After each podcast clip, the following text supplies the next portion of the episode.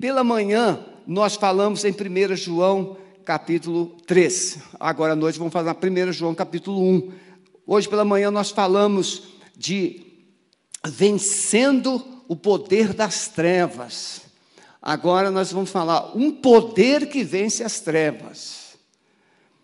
A igreja, ela tem um poder que vence as trevas, mas nem sempre ela conhece esse poder. Por falar nisso, hoje pela manhã eu falei da minha cunhada. Né? Ela não estava presente, mas agora à noite está. Pedi a minha cunhada que fique em pé. Ela, a Solange, a irmã da Sueli, essa pessoa extraordinária, né? guerreiro. Eu a batizei domingo de manhã, hoje pela manhã de anjo brabo. Aí alguém falou assim, mas por que anjo brabo? Porque é guerreiro. Anjo significa aquele que serve os santos. Os anjos são enviados por Deus para servir a favor dos santos. E algumas pessoas são verdadeiros anjos de Deus. O pai já vai 92 anos, né, Solange? 92 anos, a mamãe, perto disso, com Alzheimer, ela coordena todo esse apoio. Ela aposentou-se, mas não aposentou, porque ela organiza todo o cuidado dos pais, é uma guerreira. Então, é, é um motivo de muita alegria, muito orgulho. E nós, nós falamos pela manhã que a igreja, ela enfrentou nesse período de é, da era cristã, do ano 30 até o ano 90, ela enfrentou muitas perseguições. Quem aqui não acompanhou pela internet ou não esteve aqui pela manhã? Levante a mão. Você não acompanhou pela internet nem esteve aqui. Então nós temos metade do auditório que não acompanhou. Então eu vou fazer uma rápida introdução similar à da manhã e depois nós vamos entrar. Então, 1 João capítulo 1, a partir do verso 1 o que era desde o princípio e o que ouvimos, o que vimos com os nossos olhos. Preste atenção, irmãos, que João está escrevendo como se fosse uma tese. A tese para responder a uma mentira. A mentira de que Jesus não era Deus. Então você vai entender muito mais assim. Na havia uma presença gnóstica, a fé pelo conhecimento ou no conhecimento, que Jesus não era Deus, porque ele, se ele fosse carne, então Deus não pode se coabitar com o pecado. Então, veja, João vai dizer assim: os nossos, o que ouvimos, os nossos olhos né, viram, o que temos contemplado e as nossas mãos tocaram a palavra da vida, o Verbo encarnado, porque a vida foi manifestada e nós a vimos e testificamos dela. Ele está dizendo, a vida foi manifestada. Ele está falando, Deus é vida.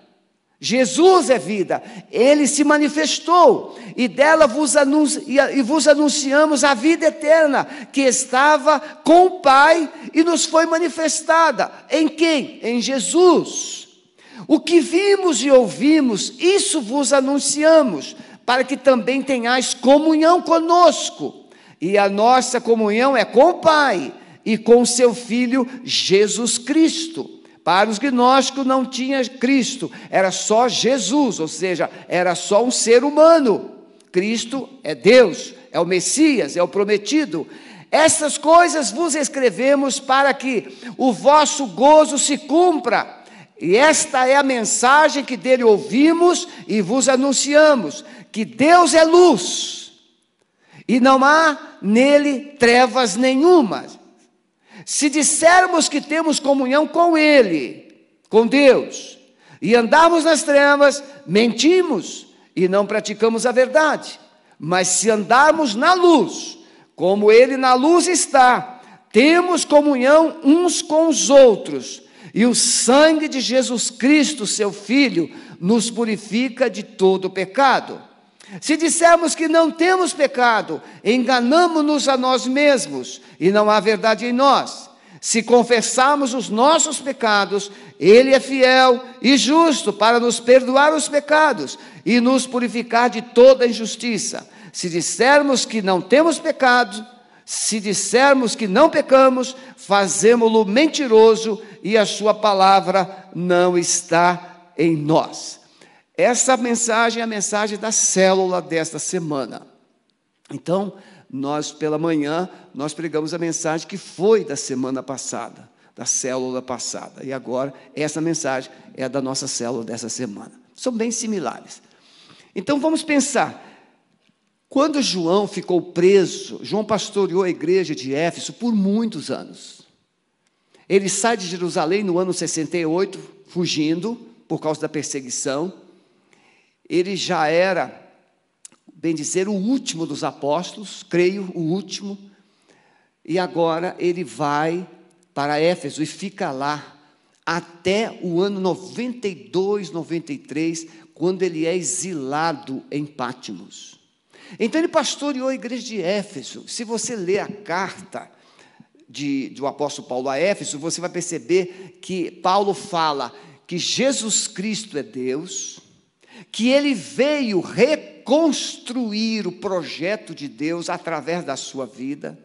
Ele vai falar que Jesus foi ressuscitado pelo poder do Espírito Santo e esse mesmo poder habita em nós, que é a igreja. No capítulo 2, ele começa dizendo que nós estávamos mortos nos nossos delitos e pecados e andávamos nos desejos da nossa carne corrompidos no mundo, fazendo a vontade de Satanás. É o que Paulo diz. Mas no verso 4 do capítulo 2 ele diz: Mas Deus, pela sua infinita misericórdia, Ele nos amou. E no verso 6 ele diz que nós fomos ressuscitados. Veja, no início do capítulo 2 ele diz que nós estávamos mortos, mas no verso 6 ele diz: Nós fomos ressuscitados juntamente com Jesus e assentados com Ele nas regiões celestiais. No capítulo 3, Paulo vai mostrar a extensão do amor de Deus, a altura, a profundidade, a largura, o comprimento. Ou seja, o amor de Deus não tem limites, é para todos e alcança de Adão até a eternidade. No capítulo 4, Paulo vai enumerar algumas situações que a igreja vive. Enfim, o propósito de Deus, de Paulo escrever Efésios, é o quê? É mostrar que Deus está levantando um povo, restaurando um povo. Tanto é que ele termina o capítulo 2 dizendo que nós somos família de Deus. E esse povo precisa viver novos propósitos novos padrões, novos princípios, porque é o povo de Deus. Mas agora, quando João está lá em Pátimos, uma inserção, uma penetração, é, uma invasão de falsos mestres chega na igreja e ensina que Jesus não era Deus. Eles, o gnosticismo negava a divindade de Cristo. Era Jesus. Mas o Espírito de Deus somente veio sobre ele. Lá no batismo de João, quando a, o Espírito Santo veio em forma de pomba e pousou sobre ele. Mas esse Espírito saiu antes da cruz. Então Deus jamais poderia ter morrido pelos nossos pecados porque a carne é má, é ruim, é pecaminosa. Então havia um ensino de que pecar purificava. E João vai trabalhar muito fortemente luz, verdade, amor, justificação, vida eterna, através de Jesus Cristo. Não é só Jesus, é Jesus Cristo, Jesus o Cristo, Jesus o Salvador, o enviado de Deus. Então, João escreve essa carta depois que ele sai da ilha de Pátimos e ele encontra uma igreja contaminada, enfraquecida. Lá, quando ele escreve o Apocalipse, ele estando em Pátimos, ele escreve dizendo que? Para a igreja de Éfeso: Tenho contra, contra ti, porém, que deixaste o teu primeiro amor.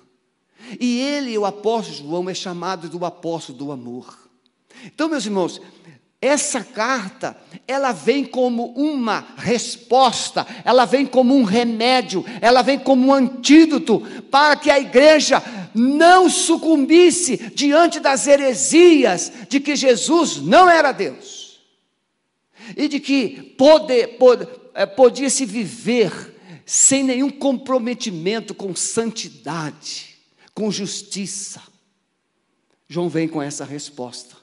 Para vocês terem uma ideia, no ano 68, quando João sai, Jerusalém estava sendo envolvida por uma grande perseguição. E Roma vem, o general Tito invade Jerusalém, destrói o templo, destrói Jerusalém. Mais de 100 mil pessoas morrem nessa invasão. Os cristãos são espalhados para o mundo. E João vai para vai para Éfeso. Quando ele chega lá, ele começa a desenvolver o trabalho de Deus, e isso vai até os anos é, 90. Mas no ano 81, quando o Domiciano assume o Império Romano, ele implanta o culto ao imperador. E as cidades, províncias romanas, elas começam a construir templos para cultuar o imperador romano. E quem não, não adorasse o imperador romano como Deus, era morto, preso ou crucificado. Então é por isso que João sai. E esse período terrível de perseguição, até que João está lá em Éfeso e ele também é confrontado. Segundo pesquisadores, João foi torturado, João foi lançado dentro de um barril de azeite fervendo, mas ele não sofre danos então o imperador manda exilá-lo na ilha de Pátimos. E lá ele escreve o Apocalipse, a revelação de Jesus para a igreja, as sete igrejas da Ásia. Quando ele sai, ele vem trazer esse remédio para todos nós. E a carta de João não é só para a igreja de Éfeso, a, a carta de João é para todas as igrejas em todo o tempo. Então eu quero que você perceba que diante desse ataque, porque Satanás, ele trabalhou muitos anos, séculos, oprimindo a igreja de fora para dentro, perseguindo, matando. Em 63 anos de era cristã, a igreja não cedeu, com todas as perseguições e mortes.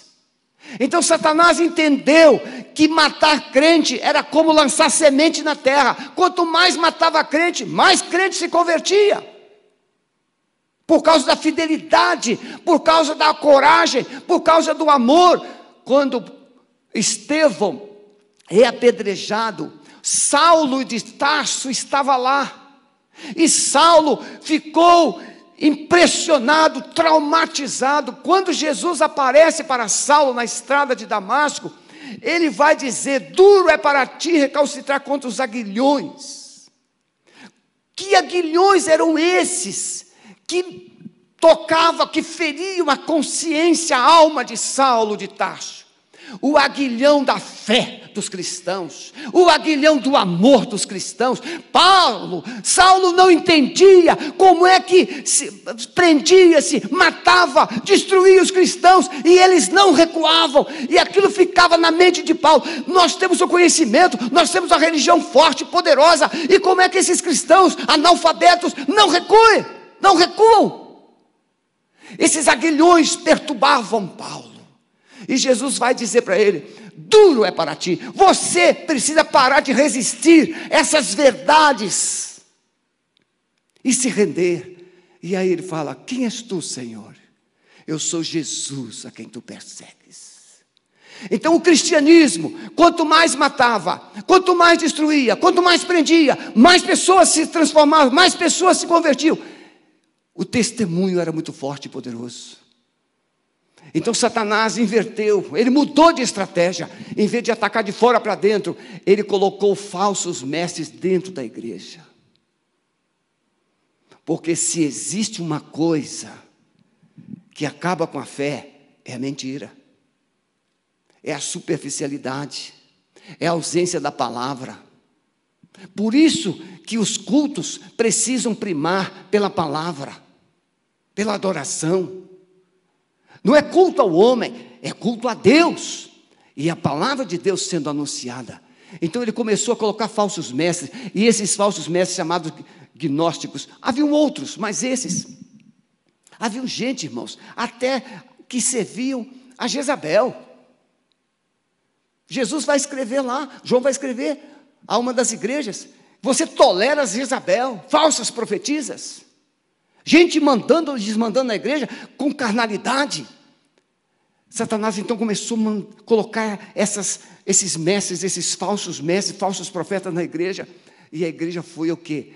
Perdendo o amor, se enfraquecendo. Quer ver uma coisa? Para de ler a Bíblia. Pare de frequentar cultos. É como tirar a brasa do braseiro e colocar à parte. Em poucos minutos, aquela brasa é cinza, mas o braseiro estará aceso. A palavra de Deus é viva. Ela é eficaz, é mais penetrante do que uma espada de dois gumes. Ela é apta para discernir os seus pensamentos, as intenções do seu coração. Tem gente que não lê a Bíblia porque tem medo, porque a Bíblia confronta você, tal qual o espelho mostra sua, as suas falhas. Tem gente que tem dificuldade com o espelho. Não sei porquê, mas tem. O espelho não diz mentira. Quem mente na frente do espelho não é o espelho, é a sua mente. Você já viu mulheres lindas se olham no espelho e se acham feias? Já estão magras, no limite, mas olham no espelho ainda acham que estão gordas, ficam vomitando para emagrecer mais. Por quê? Porque a magreza ou a gordura não está no corpo, está só na mente. Então, quando uma pessoa se acha feia, não tem ninguém que convença. Até a voz foi embora.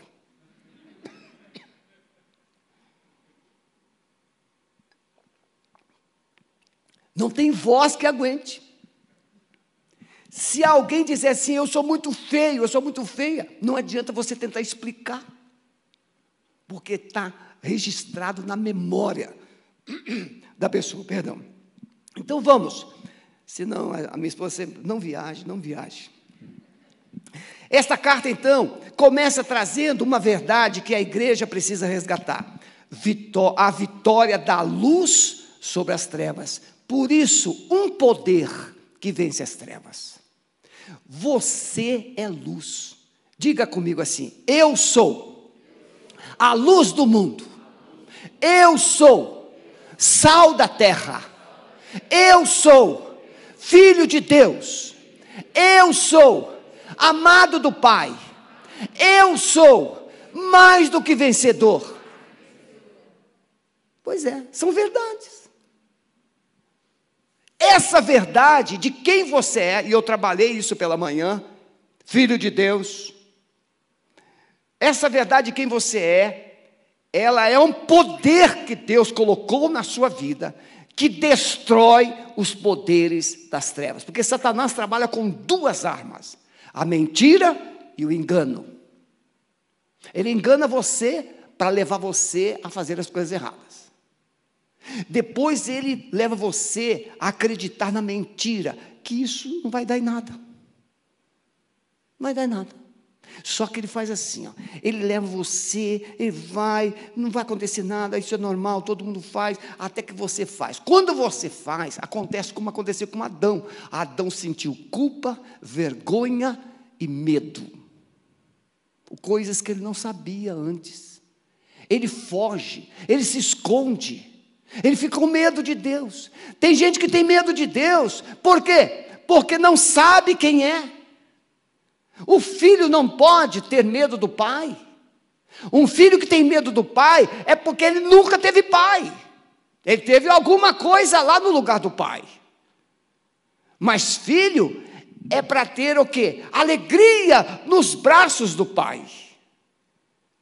E quando um filho sente o contrário, é porque essa pegou, essa pessoa, essa figura que está no lugar do pai, não funcionou como pai. Então, diante de uma sociedade liberal relativizada, irmão, a sociedade liberal aqui não significa simplesmente é, a questão de pecados, ser liberal, abrir a porteira para a moda, para costumes, né? não é só isso, é o raciocínio espiritual.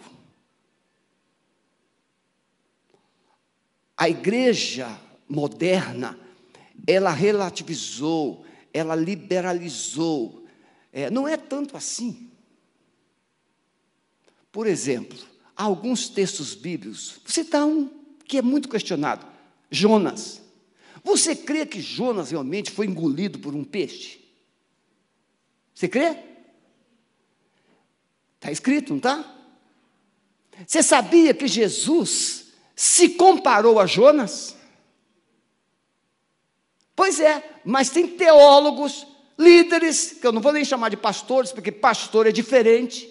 Tem gente que ocupa posição de liderança que questiona que aquilo ali é uma alegoria. E vai negando, negando, negando, negando. Vai sobrar o quê? Vai sobrar as mentirinhas. Então Jesus vai dizer: assim como Jonas esteve três dias e três noites no ventre do peixe, assim o filho do homem no, no seio da terra. Não é uma figura, não é uma mentirinha, não é um conto, é uma verdade. E assim como Jonas pregou na cidade de Nínive, Nínive e 120 mil pessoas se converteram. O poder da palavra. Então, João vai trazer uma palavra confrontadora a essa igreja que estava tomada pelo relativismo, pelo liberalismo, como nós estamos hoje. Pregar hoje contra pecado, pregar o verdadeiro evangelho de que você precisa crer em Jesus como Senhor, arrepender dos seus pecados, confessar, mudar de vida viver em santidade. Isso é uma coisa que é muito é muito esquisito. Em quem estamos crendo? João está perguntando: em quem estamos crendo? Quem é o nosso Jesus? Porque o Jesus dos gnósticos não era Deus. O Jesus do gnóstico é como o Jesus de algumas crenças de hoje. Ele é um enviado de Deus, ele é um iluminado, ele é um profeta. Não, o Evangelho de João vai dizer que no princípio era o Verbo, Jesus, e o Verbo era Deus, e o Verbo se fez carne. E nós vimos a sua glória, a glória de Deus, cheio de graça e de verdade. Nele estava a vida, e a vida era a luz dos homens. E ele vai dizer vida, luz. Então veja, quem é o nosso Jesus? É o Jesus histórico? É o Jesus que é enviado? É o Jesus que é um iluminado? É o Jesus que é o espiritualista? Quem é o nosso Jesus? O nosso Jesus é o Jesus de Nazaré, é o Jesus Cristo significa o enviado de Deus para salvar o mundo dos seus pecados. O nosso Jesus é aquele que veio, não pecou, mas morreu pelos pecadores, mas ressuscitou ao terceiro dia. Esse é o nosso Jesus. A carta de João, irmãos, ela vem como um teste para a igreja. O escritor Barclay e Wisby, eles vão mostrar que é, a carta é como um teste. Você vai, João submete à igreja um teste. Você está na verdade ou na mentira? É, pode ser até múltipla escolha. Olha lá. Verdade ou mentira? Eu estou na verdade. Você está na luz ou nas trevas? Não, estou na luz. É múltipla escolha. Só que essa múltipla escolha precisa ser acompanhada de vida, de relacionamento, de comunhão, de amor, ele vai chegar um momento que ele vai dizer assim: Como é que você pode amar a Deus que você não vê, se você não ama o seu irmão que vê? É o teste, é o teste do amor. Às vezes Deus permite a gente passar por um teste. Perdão. Ah, eu amo, eu amo a Jesus. Já ouviu vocês? Eu tenho um amor muito grande por Jesus. Aí Jesus falou assim: vou fazer um teste com ele com ela. Aí faz uma pessoa te decepcionar. Aí você diz assim: eu não quero ver ela nem morta. Ficou reprovado no teste. Porque você disse que amava Jesus. Você amava muito Jesus. E aí, quando alguém pisa na sua bola, você pisa no seu sapato, aí você fala assim: Eu quero mais é que morra. Mas Jesus morreu por ela. Você ficou reprovado no teste. Então veja, essa carta é um teste de Deus para você. Ele vai dizer assim: ó, aquele que diz que está nele, em Jesus, precisa andar como ele andou. Como nos relacionamos tanto com os de fora, como os de dentro. Como nós estamos amando ou odiando. Precisamos entender que não podemos receber amor, ou não precisamos receber amor para a gente amar o outro. Irmãos, nós vivemos um tempo em que o crente hoje, se ele não receber tratamento VIP, ele fica meio bicudinho. Fica ou não fica? Eu fui pregar numa igreja que eu causei um desastre. Claro, foi um terremoto que Deus fez para o bem, acho. Tinha uma família perseguindo o pastor, e eu não sabia. E no meio do sermão, eu me dirijo àquela distinta senhora que estava liderando a perseguição ao pastor e disse: Minha querida irmã, tudo bem? Tudo bem. A irmã ficou doente nos últimos 30 dias? Ela disse: Não. Mas se porventura ficasse, gostaria de ter recebido visita? Sim. Mas a irmã não ficou doente? Não. Então, quantas pessoas a irmã visitou nos últimos 30 dias? Ela ficou meio sem graça. Assim, ninguém. Mas a irmã queria ter sido visitada se tivesse ficado doente. Sim. Mas a irmã não visitou ninguém. Aí eu moí bastante isso. Ela ficou. Só que eu não sabia que ela havia dito exatamente isso para o pastor. E quando terminou o culto, o pastor veio: O que, que você fez? O que, que você fez? Você acabou comigo, aquela mulher vai me matar. Era uma Jezabel. Queria matar. Eu disse: Que nada, pastor, fica tranquilo. Se, essa, se Deus não quer você nessa igreja, ele tem uma igreja melhor para você. Agora, se Deus quer nessa, você nessa igreja, ou ele mata essa mulher ou leva sua família para longe. Você, você acha que Deus, vou falar uma coisa aqui com todo carinho, você acha que Deus não, não trabalha assim mais pesado, não? Você acredita nisso? Acredita? Eu pastorei uma igreja que um membro se aposentou e chegou na igreja e disse: Agora eu não quero mais cargos, eu quero agora sombra e água fresca. Três meses depois ele morreu. Sepultamento um dia de chuva. A cova debaixo de uma árvore. E estava chovendo, tinha quatro dedos de água na cova, sombra e água fresca. Você acredita nisso? Cuidado. Quando você fala assim, eu quero agora é descansar. Olha o que a Bíblia chama de descanso: é morte. É melhor você chegar para Deus e dizer assim: Senhor, eu quero trabalhar, eu quero trabalhar muito, Senhor. Aí o Senhor fala assim: então vou te dar força, vou te dar unção, vou te dar autoridade, vou te dar mais vida de qualidade. É assim que Deus vai fazer. Mas cuidado para você falar assim: eu quero descansar. Ah, eu vou comprar uma casa na praia. Irmão, eu tenho até medo de falar isso. Muito bem, diante dessa pequena introdução, nós vamos falar três coisas. Batista tem que falar três coisas, né? três pontos. Não sei se lá no alcance fala três coisas, mas aqui a gente fala três coisas. Primeiro, entender um poder que vence as trevas.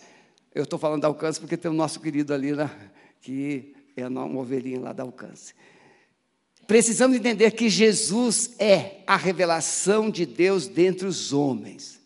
Quando Jesus está preparando os discípulos de João 14 para a sua morte, para a cruz, é, Felipe, depois que ele fala, olha, é, vim, vou preparar lugar, se não for assim, eu virei outra vez, vou, vou, é, vos levarei para junto de mim mesmo. Felipe pergunta assim lá no verso 9, Senhor, é, mostra-nos o Pai. E Jesus vai dizer assim, Felipe, estou há tanto tempo convosco e ainda não me tendes conhecido? Quem viu a mim, viu o Pai. Jesus vai falar em, em João 6 que Abraão viu os seus dias e se alegrou. E os judeus não entenderam isso. Como é que você não tem nem 50 anos? Como é que Abraão te viu? Jesus é Deus. Ele não é simplesmente um enviado, ele é Deus. Entender que Jesus é a revelação de Deus. Se você ler o capítulo 1 de Hebreus, ele é a expressa imagem do seu poder. Jesus é a glória de Deus, é a majestade de Deus. Aí você fica em crise porque ele veio como servo, ele veio obediente, e foi obediente até a morte. Por quê? porque esse é o princípio de quem quer revelar Deus, tem que andar na verdade, tem que andar em santidade, tem que andar em obediência. Se você quer revelar Deus para o mundo, você precisa andar nos passos de Jesus. Foi assim que ele revelou o Pai: amor, amar os inimigos. Se você lê o Sermão do Monte, irmãos, que é uma crise maior que ler o Sermão do Monte. Alguém bate numa face da outra. Alguém te obrigou a caminhar uma milha, vai com ele duas. Amai os vossos inimigos, orai pelos que vos maldizem, abençoai os que vos perseguem. Meu Deus. Mas não é isso que Jesus Cristo fez. Quem aqui viveu é, uma fase da vida longe de Deus até a sua conversão? Levante a mão. Não precisa ser um pecador desvairado, não. Mas você viveu sem Jesus e fez as suas escolhas, teve as suas crenças. E Deus conseguiu amar você. Esse aqui, se tem alguém que Deus poderia dizer assim, não, esse eu não vou amar, não, é o pastor Alisson. Olha só, e Deus ainda faz dele um pastor de libertação. Olha que humor que Deus tem.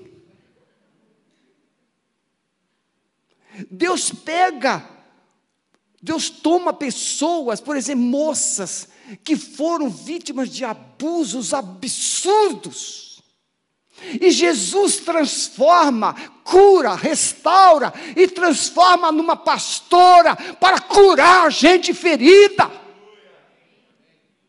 Esse Deus poderoso, que transforma gente idólatra, gente de feitiçarias, em gente de luz, para tirar pessoas das trevas. Se você não viu, pode ver o vídeo do pai Chico na internet, no, no, no YouTube. Ele era com 18 anos, último grau de magia negra. Ele vai se converter na prisão, porque ele tentou sacrificar uma menina de 15 anos para fazer um sacrifício de um culto de um artista de televisão quando ele foi, ele foi esquecido pela mãe acidentalmente é, no, na, na, na estação férrea de Recife. E uma mulher envolvida com magia negra o achou, levou para casa e o forjou. Mas aquela menina de 15 anos, perseguida para ser morta, ela parou e simplesmente estendeu a mão e disse: Em nome de Jesus, e aquele homem de último grau de magia negra ficou paralisado. Ele, e a menina fugiu. Ele invocou todos os demônios, todos os espíritos que trabalhavam com ele e mandou atrás daquela menina para matá-la, para que ela não o denunciasse. Mas os demônios voltavam dizendo assim: não podemos tocar nela, porque ela é dele. E ele então foi preso. Ele telefona para a mãe menininha de Cantuá e ele diz assim: Como é que eu não posso destruir essa menina? E a mãe menina de Cantuá diz assim, segundo ele, nós avisamos a você quando você foi treinado que não se pode mexer com esse povo crente, senão você perde os poderes. Eu estou falando povo crente, não estou falando frequentador de igreja, não estou falando de gente que fala de Jesus, eu estou falando de gente que representa a glória de Deus no mundo, aonde se vive todo o tempo. É isso que João está dizendo para a igreja. Que ela tem um poder que vence as trevas. Então a mensagem de João é urgente. A igreja não pode se preocupar, muitas vezes, com muita coisa. Eu, às vezes, irmãos, eu fico em crise. Vou, nos tempos normais, agora não. Você vai pregar numa igreja e aí fico nervoso.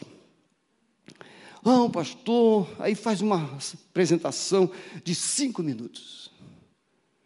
Dá a palavra logo para pregar.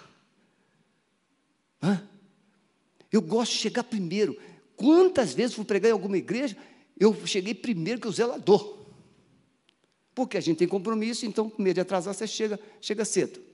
E eu gosto de chegar e entrar no templo, ficar adorando, porque eu tenho que entrar no clima do Espírito. E você entra, não pode perder. João aqui não perde tempo, não tem saudação, não tem nada. Ele não perde tempo com isso, ele vai direto. O que nós vimos, o que nós ouvimos, o que nós tocamos, o que nós apalpamos, isso nós estamos anunciando a vocês que Jesus é luz, Deus é luz. E nele não há trevas nenhuma. A igreja precisa então resgatar essa urgência de falar do poder do nome de Jesus, porque a verdadeira mensagem não se baseia em conjecturas e filosofias. Quem é Jesus? Como podemos conhecê-lo? Deus tem interesse de se revelar. No princípio era o Verbo, e o Verbo estava com Deus, e o Verbo era Deus. Todas as coisas foram feitas por Ele, e sem Ele nada do que foi feito se fez.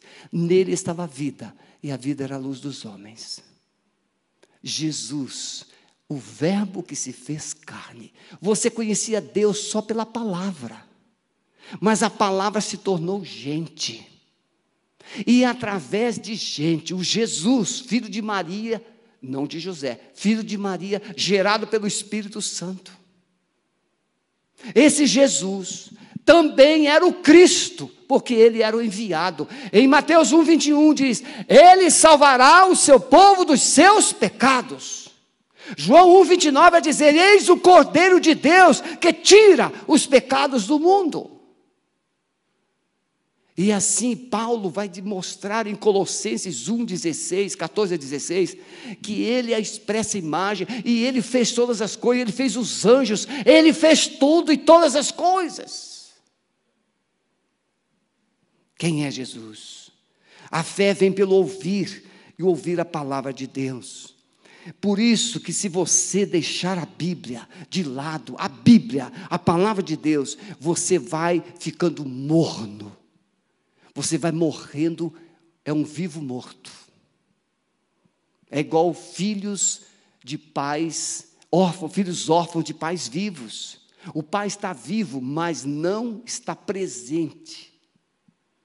Eu já ouvi alguns pais dizer assim: eu tiro um dia para passar com meu filho, sou separado, eu tiro um dia para separar com meu filho. Eu pergunto assim: o que é que você faz quando está com ele? E eu vejo isso no parque, e vejo isso nos shoppings. A criança vai com o pai, mas o pai ou a mãe, muitas vezes, estou julgando todos não, estou falando um fato, senta e fica no celular. E a criança lá no, lá no parque corre para cá, corre para lá. De vez em quando o pai faz assim: para com isso, vai para cá. Ô bênção, se você tem, é separado e você tem um filho, o dia que você separa para estar com o seu filho, desliga o celular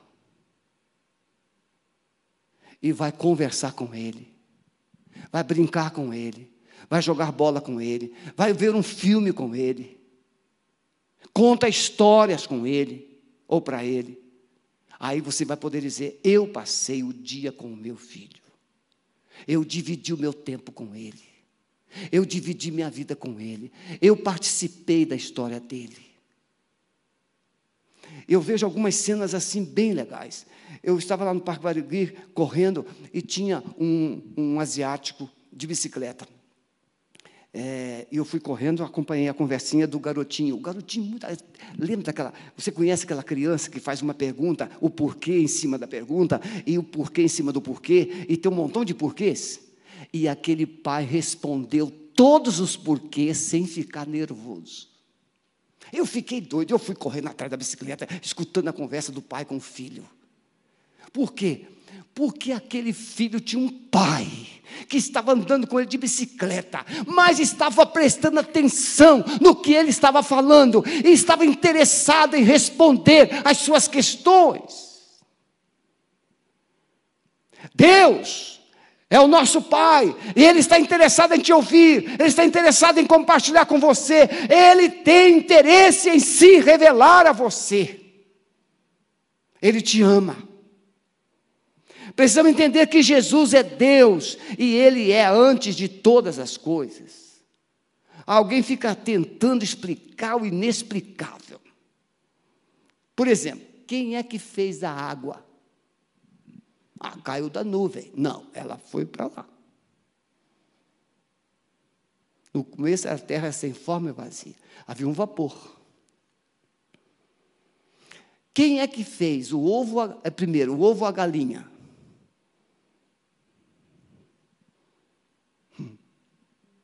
A gente sabe que foi a galinha. Porque a gente crê na cri, na criação. Mas não são perguntas idiotas? São. Mas as pessoas querem explicações. Quem é que fez Deus?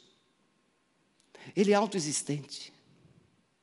Ele não veio de uma explosão, nem o mundo. Ele é Deus eterno. Eterno significa não tem começo nem fim. Mas você não é eterno, porque você teve começo. Você está preparado para a eternidade. Você não vai ter fim. Deus tem prazer em se revelar. Ele é o Deus, a causa de todas as coisas. Havia uma igreja, irmãos. Havia na igreja naquele tempo de João pessoas que ensinavam que Jesus não podia ser Deus pelo fato de acreditarem que a carne é pecaminosa. Você já deu beliscão em você para saber se o que está acontecendo é verdade? Já deu? Quando nós cometemos alguns erros ou alguns pecados na nossa vida, você já parou para pensar como você se sente? Que pensamentos invadem você?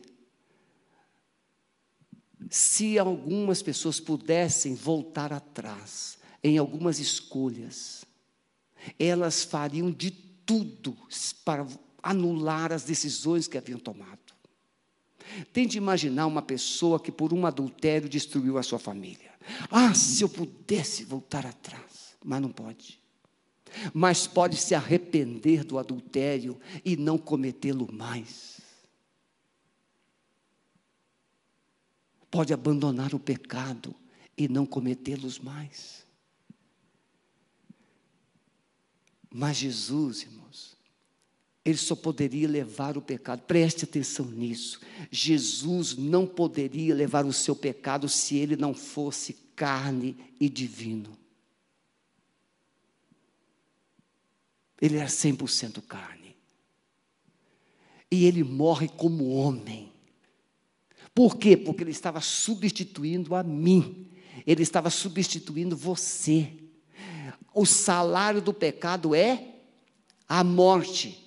Então todos pecaram, diz a Bíblia, e todos estão separados de Deus. Então Deus olhou para a terra e não encontrou um justo sequer, Romanos 3,10. Ele não encontrou um justo. Então, como é que ele iria salvar o homem? Ele fez o primeiro Adão. O primeiro Adão pecou. se distanciou. Então ele vem pessoalmente, o segundo Adão. E como segundo Adão, ele vive o propósito do primeiro Adão, que era viver em comunhão com Deus, em obediência a Deus. E ele então, como homem, ele morre no lugar da humanidade.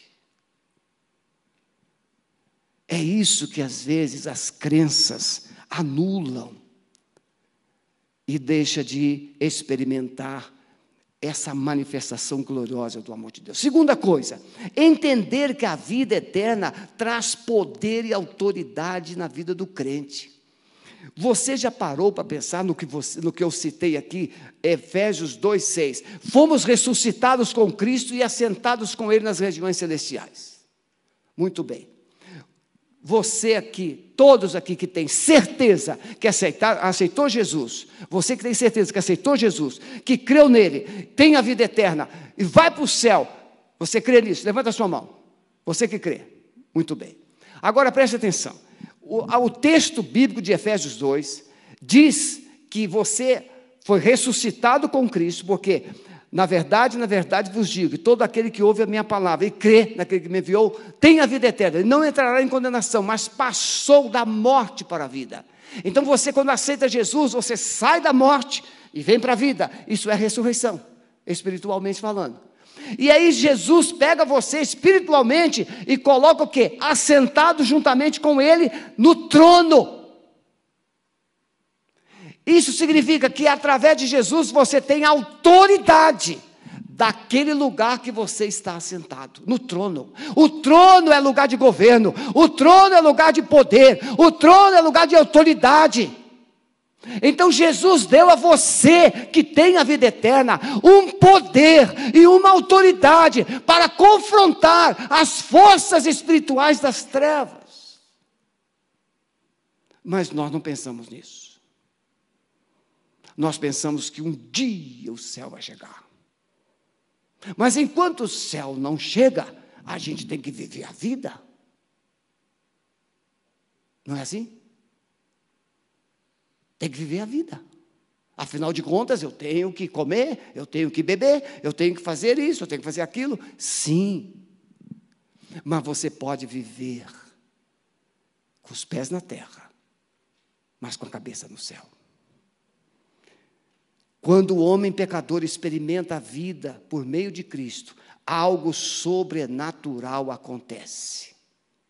Você já ouviu testemunho de pessoas que antes, como eu citei do pai Chico, pessoas que antes eram veterados pecadores, alcoólatras, perversos, gente violenta, aí aceita Jesus, entrega a vida a Jesus e a vida deles mudam. a vida muda. O que é que aconteceu? A religião não muda a vida de uma pessoa. A religião pode criar algumas regras, um padrão, mas quem transforma é o poder do nome de Jesus. É isso que transforma. Então precisamos entender que é impossível calar a fé do verdadeiro cristão. Olha 1 João 1, 2. Porque a vida foi manifestada e nós a vimos e testificamos dela e vos anunciamos a vida eterna. Ela estava com o Pai, mas ela foi manifestada. Meus irmãos, o poder que vence as trevas é uma igreja que revela o poder de Jesus no seu dia a dia verbalizando a sua palavra, mas exercitando o seu poder e a sua autoridade. E é isso que João está dizendo, refutando aqueles gnósticos de que Jesus não era Deus. Não, ele veio, nós o vimos, nós tocamos nele, nós ouvimos a sua palavra, vimos os milagres que ele fez. E vimos quando ele ressuscitou. Interessante, Jesus, quando ressuscitou, ele comeu pão e peixe, mas ele passava pelas paredes. Mas antes da, da morte, não. Antes da morte, Jesus andava com os discípulos. Depois da morte e ressurreição, Jesus se fazia presente e Jesus desaparecia. Ah, então era um fantasma? Não, é Deus. Agora ele veio como Deus, todo-poderoso. Mas mesmo assim, ele veio e comia e ele bebia. Tal tá os anjos. Anjos comeram churrasco com Abraão, com Gideão, com Manoá. Porque eles vinham na forma humana para falar com pessoas humanas. Irmãos, quero tentar, com a graça de Deus, fechar antes que você desista de me ouvir. Último, entender que Jesus é o poder que vence as trevas. Quem aqui já assistiu uma cena de expulsar demônios? Levante a mão. Muitos, muito bem. Você já ouviu alguém expulsar demônios em nome é, do Sebastião?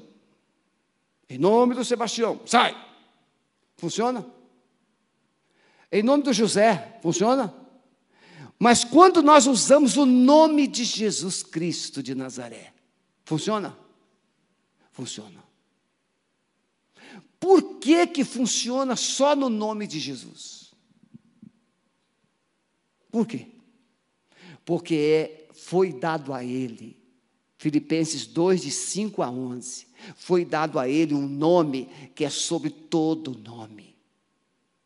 E a esse nome todo joelho vai se dobrar, toda língua vai confessar que só Ele é o Senhor. Ele tem o poder no céu e na terra, e esse poder Ele deu a você e a mim. Eis que vos dou autoridade para pisar serpentes e escorpiões. É-me dado todo o poder no céu e na terra, portanto, ide e recebereis poder ao vir sobre vós o Espírito Santo, e ser-me-eis testemunhas. Então, esse poder que a igreja precisa está na pessoa de Jesus, que ele mandou através do Espírito Santo na vida da igreja. Não podemos desenvolver comunhão com Deus sem santidade, não há comunhão entre luz e trevas. O caráter de Deus precisa se revelar, ou precisa revelar o caráter de seus filhos. Quando você olha para Jesus, Jesus diz: Quem viu a mim, viu o Pai. Se você olhar para alguns crentes, você vai ver Jesus. Tem pessoas que são tão fiéis a Deus, que quando elas começam a falar, você começa a chorar. Eu prefiro dar os bons exemplos. Tem pessoas que são tão fiéis, são tão íntimas de Deus, que quando elas começam a falar, os demônios começam a se coçar. Um, um desses foi Finney. Diz a bibliografia que a um quilômetro de distância, os bêbados nos bares começavam a se coçar. Tamanha intensidade da unção na vida de Finney. O caráter de Deus precisa se revelar na vida dos seus filhos. A glória de Deus.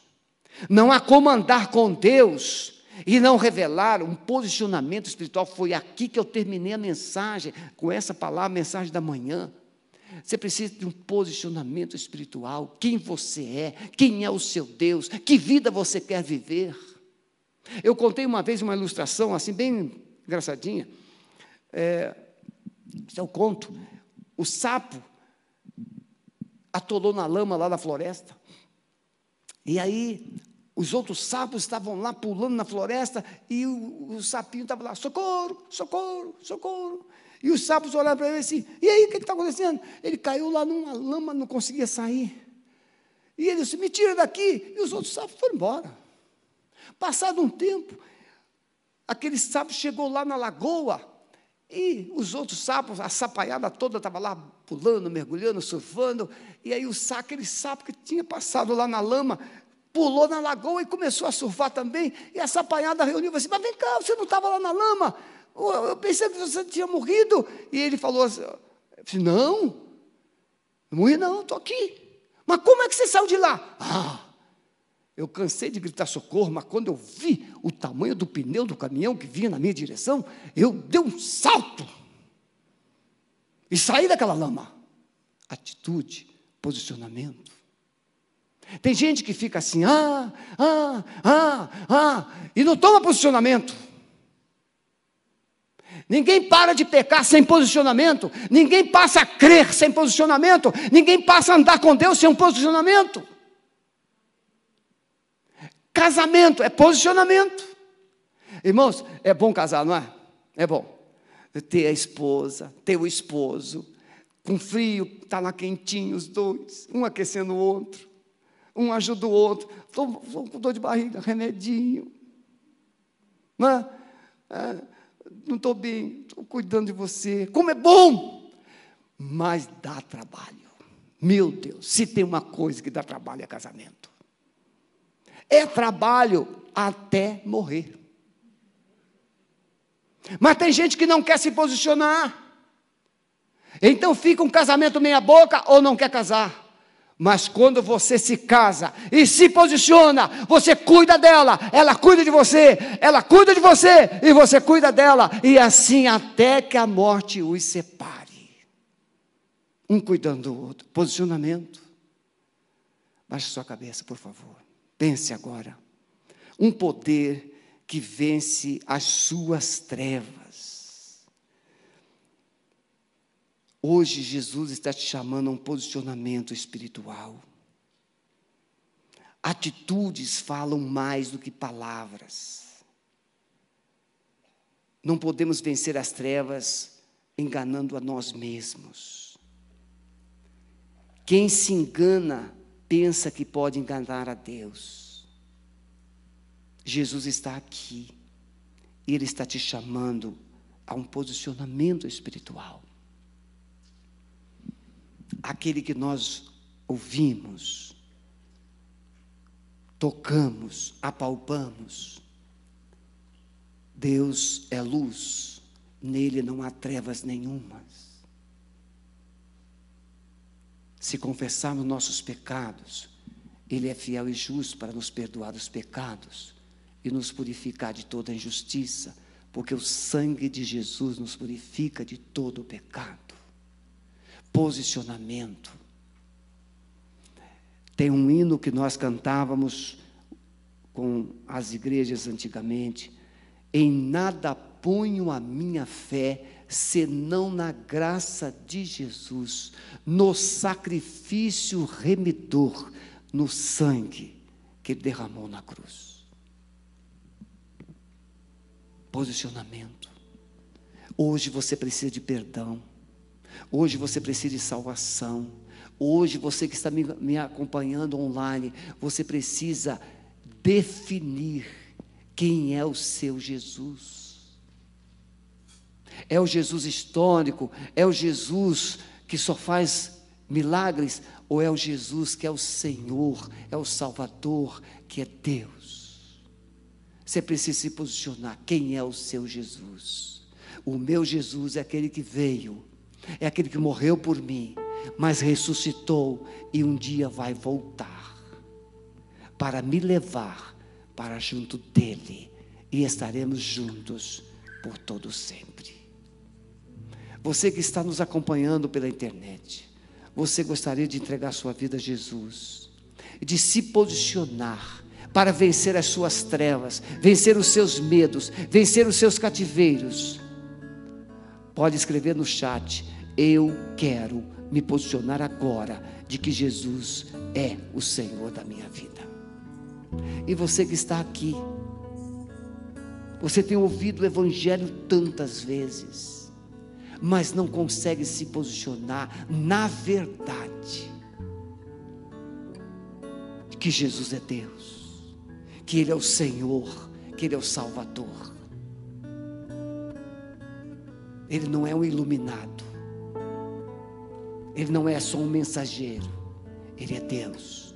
Se você nesta noite quer tomar um posicionamento de que Jesus é Senhor e Salvador da sua vida, fique em pé onde você está, eu quero orar por você.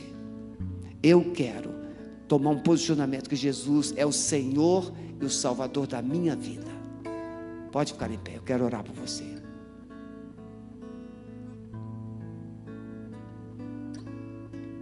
O Espírito Santo está falando ao seu coração e ele sabe que você precisa hoje tomar uma atitude. Hoje é a hora de você se posicionar. Amém. Deus abençoe. Ah, mais alguém? Eu quero me posicionar. Que Jesus é o Senhor da minha vida, é o meu Salvador. Mais alguém? Pode ficar em pé. Eu quero orar por você. Vamos ficar todos em pé. Amado Espírito Santo, o Senhor conhece o coração dos presentes e daqueles que estão nos acompanhando pela internet. Traz, Senhor, luz, traz fé ao coração de cada um, para que haja um posicionamento. Eu decido crer que Jesus Cristo é o meu Senhor, é o meu Salvador, e eu entrego a minha vida a Ele. Porque assim, Senhor, nós teremos poder que vence as trevas que tentam destruir a nossa vida. Nós abençoamos cada uma dessas pessoas pela decisão que tomou, cada uma tomou, no poder do nome de Jesus.